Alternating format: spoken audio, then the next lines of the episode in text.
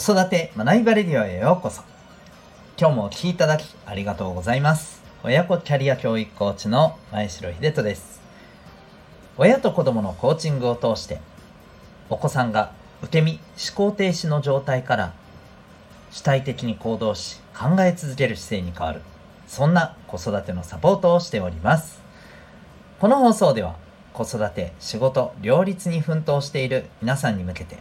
日々を楽しく楽にできる学びを毎日お送りしております。今日は第729回でございます。不安を感じないということに不安を持とうそんなテーマでお送りしていきたいと思います。またこの放送ではママの笑顔が子供の笑顔につながる正午ベビーシッター施設長の正午さんを応援しております。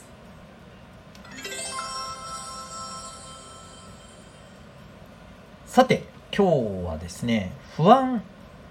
まあ、最近不安についてね、話すこと結構あるかななんて思いますけど、えー、全然不安を感じないっていうことあの私たち自身もまたお子さんもね全然何の問題もないもう完璧だよいけるいけるみたいなね、えー、よくそういうふうな、まあ、感じの、ね、ことをこう、えー、言っている時、うん、こういう時って皆さんどう感じていますか？まあもしかしたら自分自身のこととお子さんのことで感じ方違うかもしれませんね。えー、まああそれだったらもうめっちゃいい感じだね。っていうふうなに、えー、まあ感じるのか。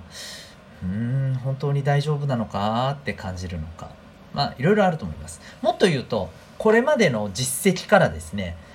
まあどう感じるかっていうのも違うでしょうね。うん。でちょっとここでですねあのまあご自身やお子さんのことを振り返ってみて、えー、よくですねまあ何の問題もない不安はないよ。いけるいけるっていうことをしょっちゅう割と頻繁に言う方って言うほどちょっと言い方悪いんですけど結果につながらないっていうことないですかねもしかしたら自分やお子さんではなく周りの人とかでもそういう方っていらっしゃらないでしょうか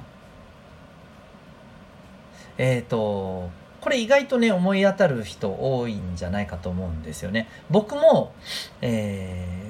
まあ、塾の講師をしていた時や、まあ、今あの親子のコーチングサポートを通して、えー、まあ、いろんなお子さんを見てきていますけれどもそうですねもうしょっちゅうもう何の問題もない完璧って言ってるお子さんほどですね割となんかどうだったって結果を聞くとうーんうんまあ微妙だったかな みたいな反応が多い気がするんですよね。うんまあこれはもしかするとですね、えー、それなりに結果は出てるんだけれども自分の思っている理想,、えー、理想としていた予想していた、えー、成果がもっともっと高いところすごい高い理想を持っていてそこに比べるとまだまだだなっていう場合もあるのかもしれませんけど正直言うとおおむねですねうんなんていうかこ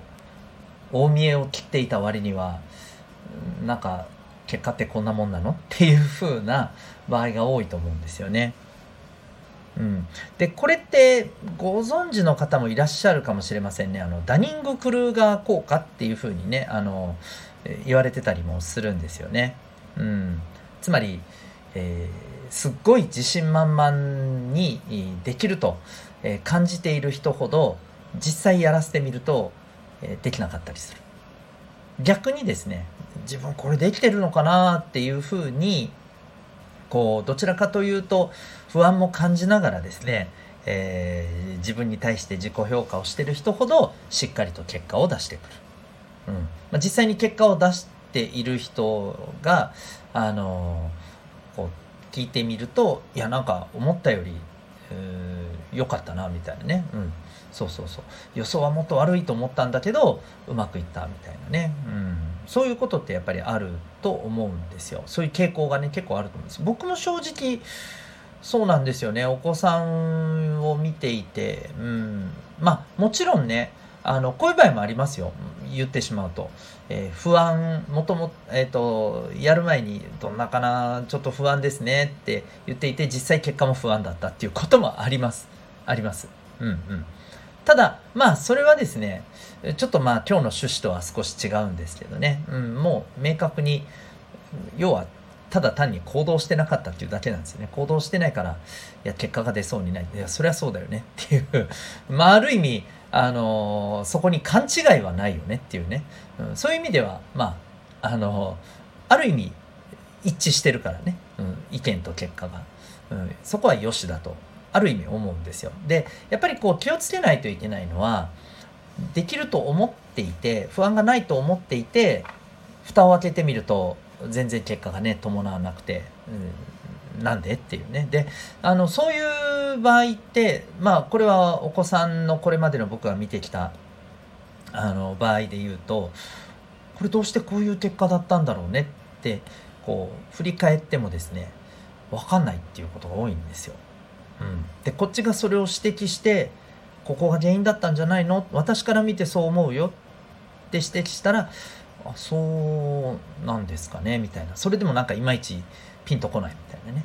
でこの状態ってすごい不安じゃないですか。また同じことやるんじゃないっていう風なねそれこそ不安に駆られますよね見てる側としては。うん。まあ、だからこそですね僕はやっぱりこうよくですね頻繁に不安を感じない問題ない全然余裕大丈夫っていうことをまあそれこそ口癖のようにえー、言う人これは大人も子供も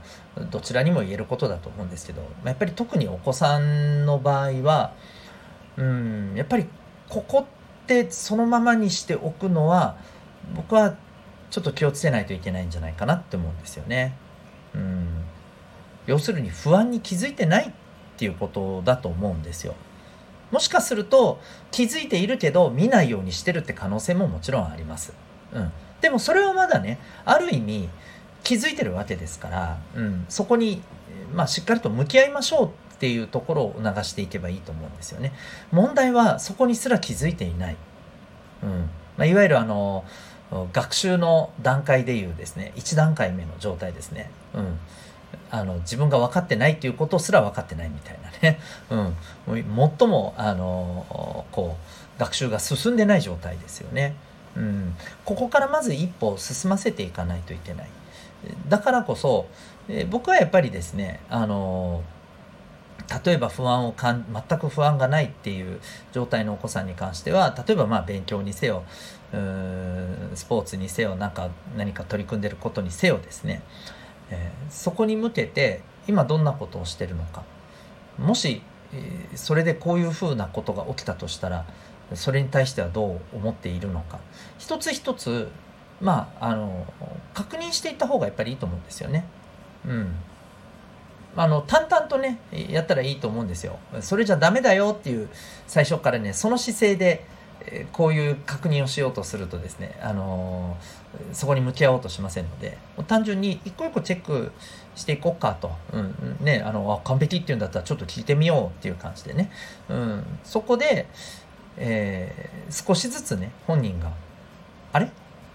ちょっと待ってよ」と「これ本当に大丈夫なんかな」と「全然問題ないと思ってたけどこれは実は結構危ないんじゃなかろうか」というふうにね気づいてくるとねいいと思います。はい。いずれにしてもとにかくあの一つ一つ自分でね、えー、確認してみる。自己チェックをしてみるっていう習慣をねこう促していって身につけてもらうのが一番いいんじゃないかなと、まあ、まずは一緒にねチェックするっていうね。自分にあのボールを投げてしまって終わりではなくて一緒にやってみようっていうとこからね特にあのお子さんの場合はやってみるといいんじゃないかと思います。えー、この必要な不安っていうものが全くないままですね。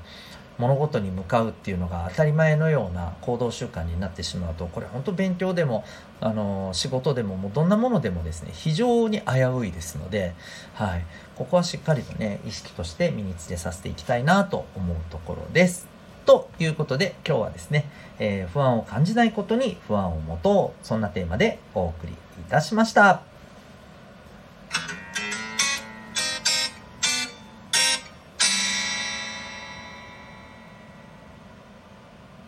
それでは、えー、お知らせをさせてください。えっ、ー、と、まあ、今日自己チェックということでね、一緒に寄り添ってこう確認してみようという話をしましたが、実はここでものすごく必要になる、えー、コミュニケーションのですね、スキルが、えいわばコーチングと呼ばれるアプローチになります。えー、このコーチングというですね、え、アプローチは、その人の持っている、え、考えや、まあ、気持ち、えここをですね、まあ、しっかりと大切にしながら、えそこをですね、まあ、自分で、え確認し発信出してみてですねアウトプットしてみてそこからまたあの自分の行動の変容、え学習成長にどうつなげていくか、えつまり自分のことで自分で学ぶ。自分の経験から、えー、学ぶ。そして、えー、自ら成長していくいわば自己成長のマインドをですね、えー、習慣づけていくためのアプローチでもあります。今私の方ではですね、えこの自己成長のマインドを10代のうちにしっかり身につけてしまおうと、えそのためのサポートとしてこのコーチングによるサポートプログラム6ヶ月からのですねサポートプログラムをですね、え実施しております。そしてそのコーチングの今体験セッションもですねだいたい1時間ちょっとぐらいでですね受けられるように、えー、はい、そんな、あの体験も、はいえー、受け付けておりますえー、っと、詳しくはですね、概要欄に、えー、ウェブサイトへのリンクを貼っております。えー、2つコーチングプログラムはあります。1つは、え、お子さんが、え、小学生、え、中学年以上。もう1つはですね、え、お子さんが0歳から6歳。うんまあ、0歳から6歳のお子さんのところに関しては、お子さんへのコーチングっていうのはちょっとさすがに難しいですので、えー、ママさんまたはパパさんへの、えー、コーチングサポートということになっております。えー、お子さんが小学生以上のところはですね、えー、親子それぞれのコーチングサポートという形で、えー、させていただいております。え将来にわたって役立つ力を磨く、えー、本当に必要なお子さんへの投資えこちらに興味がある方はですね、概要欄のリンクからウェブサイトをご覧になってみてください。それでは最後までお聴きいただきありがとうございました。また次回の放送でお会いいたしましょう。学びようき一日を